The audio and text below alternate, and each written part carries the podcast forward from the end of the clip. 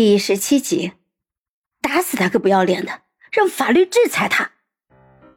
三个人这一番操作很快就上了热搜，网友们不约而同的嗅出了一丝钟山和傅子清在争宠的意味。但是，这对方是盛乔啊，你俩是不是争错对象了呀？回想起剧组的日常，网友们不禁疑惑：人见人厌、狗见狗嫌的盛乔。人缘怎么变得这么好了？黑粉见缝插针的就冒了出来。一个耽美剧最后变成了大女主剧，哼，也是有意思。靠！我现在好担心，剧情被瞎改成三角恋。戏里戏外都给自己加戏，年代戏精奖请颁给盛乔。听说盛乔今年要开始走女汉子自黑人设。大家可得擦亮眼睛，别被装出来的人设吸粉了。哼，我就是死也不会做粉他这种令我人生蒙羞的事情。剧组为了博关注，捆绑三人炒 CP 而已，别上赶着给热度了。等剧播出，我要剪个吴桥版。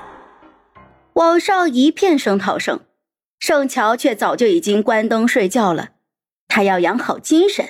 因为第二天就是他正式提起解约的日子了。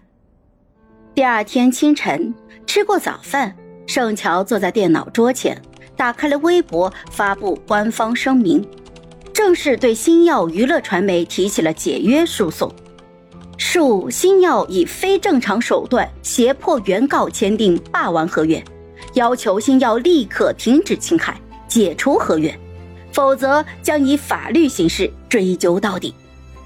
微博还贴了两张图，一张是官方盖章的起诉书，另一张是盛乔签约的合同，一时激起了千层浪啊！微博顿时就炸了。活了这么多年，还从来没见过哪个明星居然是以薪酬制的方式获取报酬的，一个月两万，合约二十年，也太他妈惨了！微博发出去不到五分钟，盛乔的手机就被打爆了，高美玲的电话信息更是一个接着一个。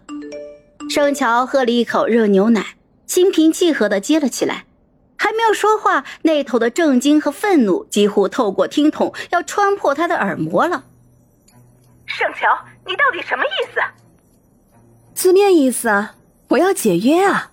之前不是好好跟你谈吗？你不同意。那我只有寻求法律的保护喽。哼，不想做人了是吗？是想同归于尽？哎呦，什么叫同归于尽啊？瞧你这话说的！我一没犯错，二没犯法，要死不也是你们死吗？法律站我这边的，我好着呢。行，盛乔，你够狠，你翅膀硬了。不过你想飞？就该清楚要付出什么样的代价。哼，翅膀折了是小事，别到最后连命都丢了。高姐，威胁原告人身安全是犯法的。我只是想要解约而已。这五年你们也该从我身上赚够了吧？你们现在收手呢，今后咱还在一个圈子，好聚好散嘛。